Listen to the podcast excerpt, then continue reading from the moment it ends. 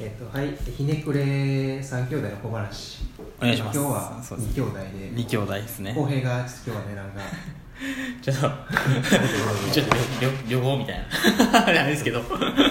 まあちょっと。ね遊んでるらしくて来れないんで二人で話していきたいと思います。お願いします。で今日はえっと毎度ユージと二人ってことなので割と物にフォーカスしたはい。話をちょっとしていきたいなと思っているんですけど、はい。でちょっとその前に僕はちょっと投げたい話があって、で、まあ、2人で話していきたいのは物の魅力みたいなこもののはい。とを話していきたいんですけど、まあ、今の時代ってそこがすごく揺らいできてるというかうん。見えなくなってきてるんちゃうかなという気がしていて、でそれはなぜかっていうと、まあ、こと商品みたいなことがすごくはい。グイグイ来てると、来てますね確かに。その時にこう今の時代の中であるものの価値みたいなことってそのものが魅力的だっていうこと以外に、うん。まあ、こと的な価値がうん。必要になってきてると。はい。でその時にじゃあほんまの魅力って何なのみたいなことをちょっと話していきたいなと思っていてでまずちょっと一個事例として投げたいのが、はい。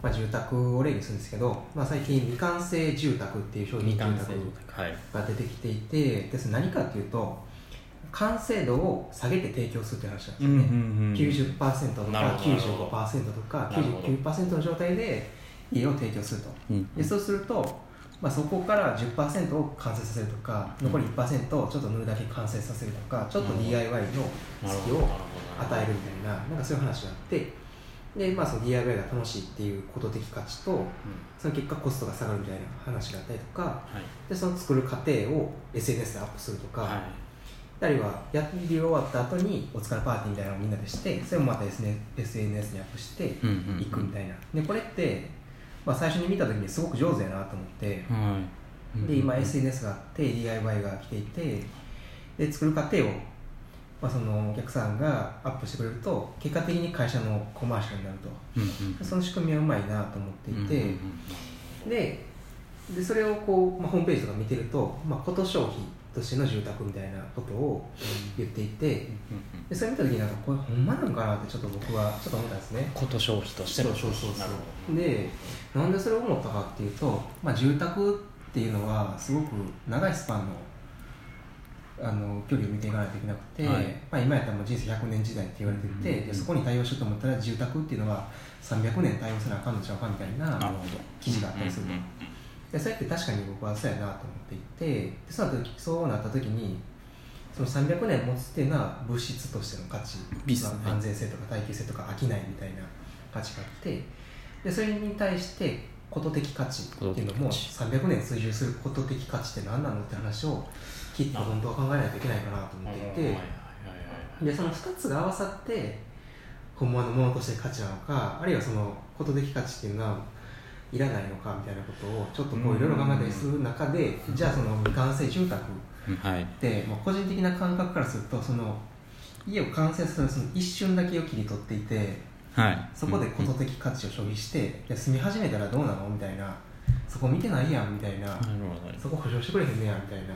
ででその完成度下げて請求するって話は面白いし自分が買う側やったら楽しいなって思うんやけど、うんその一方で完成度下がるやんね職人ほんまのプロが 作った時よりもそうですよね。完成度下がるやんみたいなうんでなんか個人的にその物を提供する側としてはじゃあそれってどうなのかなみたいな僕は100%提供した上で何かその先にあるんじゃないかって思ったりするんですけど、その完成度を下げるみたいなことが価値になってきてる時代が今来ていて、はい。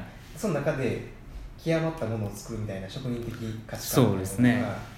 ちょっと違う路線が出てきてるじゃないですか。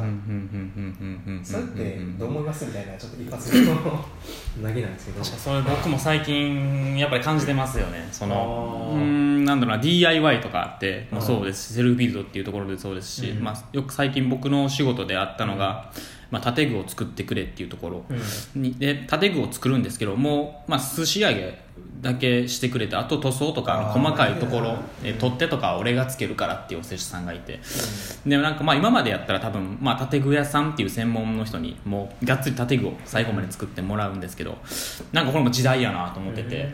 でそうなんですよ。で作り作ってやっぱ納品してで後日やっぱりその見見に行くんですよね。うん。その納めたんでその施主さんが自分で塗ったりとか仕上げを見た時にちょっとがっかりしはる職人さんもいはるんですよね。それってちょっと何割ぐらいなんですか？そういうお施さんって。うんまあでもまだまだまだ少ない方ですね。まだ多分店舗とかのえーっとお仕事なら多いと思うんですけど住宅になるとやっぱりさすがに住むっていうことが、まあ、優先的に高いんで扱いやすいとこ。体感体感で？体感ですか？1割とか？まあ、店舗を入れると多分変わるんですけど住宅だけでいくとうん。多分、まあ、2, 2割ぐらいはでも少ないと割と2割でも多分で増えてきた感覚とか全然そこまでないんか。増えじわじわと増えてきでも全くゼロやったんですよ、まあ、今までは。だって作る人はもうゼロから作るんでで店舗店舗はどうなの？店舗は。店舗になると多分もう半分ぐらいは多分来てますよそんな来てるの？結構来てますよね。で半分の人はやっぱり安くしたいから。そうですね。安くしたいのとあともうオープン前からお店の宣伝ができるっていうところの魅力もあると思うんそですよ。れは作ってる過程をアップするってこと？そうですね。アップして発信するあー職人さんがやってたっていうところらできへんの？それって。まあ、職人さんがやればまあできるとは思うんですけど、まあ、自由度がやそうですね。やらないのと、まあ、まあ基本的に多分そういう SNS、まあ、今扱える人は多分増えてると思うんですけど、うん。まあ、これまで多分少なかったと思う、うん。それも多分あると思うんですけど。それってじゃあ普通のこう職人さんというかちゃんと今まで責任を持って作り続けてた人からすると、うん。ちょっと残念やなとかうってなる痛みを伴うんかなって感じがするんやけどあミュージからするとそれはどうなのそうですね。僕からするとうーんとまあ結局100%のものを作れる職人さんなんですよ。パラメーター的に言うと多分、うんでそれをまあえーっとまあパラメーター操るじゃないですけど、うん。まあ、この辺でこの仕事はきっちり収めとこうかぐらい。で僕は思っててでその中でもうん。まあ職人としてのまあお仕事ができればいいとは思ってるんですけど、うん。でミュージの場合は抵抗感があるわけじゃない？そうですね。多うん分それは自分が、まあ、職人さんじゃない時にうん。ガンガン作ってたからやと思うんですよね。その抵抗感がないっていうのは多分物とか買いに行っても、あうん。これ俺作れるしなみたいな。あ自分でいろいろ家具を作ってそうですねきてたってことか。その気持ちも分かるんですよね。ああなるほどな頼まれてる頼まれてくる。多分僕もこれ作ると思うんですけどこのリアルな部分で言うと多分ここ悩むと思うんですよみたいなのとかもある,、あるんで。多分そそのなんていうんですかね知識があればミュージの中では最初出来上がったはい。お店とか住宅っていうのが、うん。その職人さんの目からするとクオリティっていう目でしか目でしか目がすごく重要になってくるけど、はい。ユージからするとその、まあ、クオリティの話とプラスはい。それ DIY 的なうんうんうんうん。価値っていうのも合わさって見えるってことそのものの価値として。そうですね。多分それはなんだろうな。優先お客さんの優先度で僕のその見方は変わってくると思うんですけど、多分重機より、えーっとこっち優先したいとかだったらまあまあ重機は多分この辺この人はこの辺この程程度っていう言い方あれですけど、まあ、このレベルでいいんかなっていう見え方もしそのレベルでいいんかなっていうのは。まあ多分もうちょっとできるでっていうあ感じはある感じはあります。うーん。もうちょっとできるよって思もうしちょっとできる時っていう感覚の時のできるっていう基準は何だ。うん。もっと綺麗にできること。そうですね。もっとこのこの作業に俺とか入れてくれても別に全然やるけどなぐらいで思ってて。うん。な別に全部自分でしちゃうんやみたいな最後はみたいな。そのみんな集まっえじゃあて俺がやったらできるのになみたいな。そうですね。まあでもちょっとあります。多分それはまあ僕もやっぱ職人さんで半分ちょっとなんていうんですかね悔しいじゃないですけど、うん。なんかもまだやれることあったなっていうのはなんていうんですかそういう仕事の時は結構あるんですよ。うん。終わってから。自分一人でやり遂げた時に、まあ、これ、まあ、これはやりきったなと思えるんですけど、うん。やっぱ他人が入他人が入ってくると言いますかその石膏さんなんですかねお施主さんが入ってくるお仕事うん。がっつり絡んでくるお仕事っていうのは絶対終わってからやっぱり自分以外の人が手つけるんで、うん。そこのあーもうちょっと俺ここなんかなんていうんですかねやりやすいようにしてあげたらよかったなって綺麗くみたいなここは反省点もあるなとかっていうのがあります。どっちかとそういうのを聞いた時にその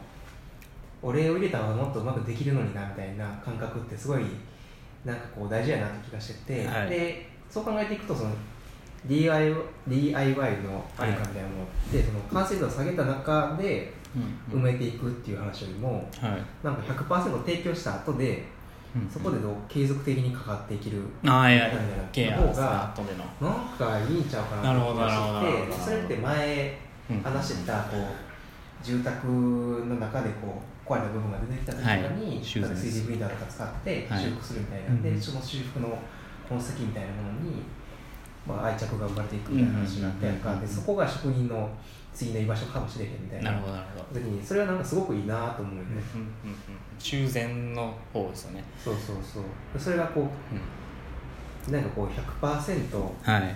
提供しながらなんかできるところなのかなと思ったり、そうですね。多分意識してるのはそのえーっと引き渡した後もやっぱお付き合いはうん。していくんですよ、そういう修繕とかも。ただ、一個聞きたいのは、じゃあ俺のスタンスとしては、はい。その90%で提供するのはちょっとあかんのちゃうみたいなちょっと違うんちゃうっていう感じを僕はすごく思ってて、はいなるほど。ユージはどう考えてる？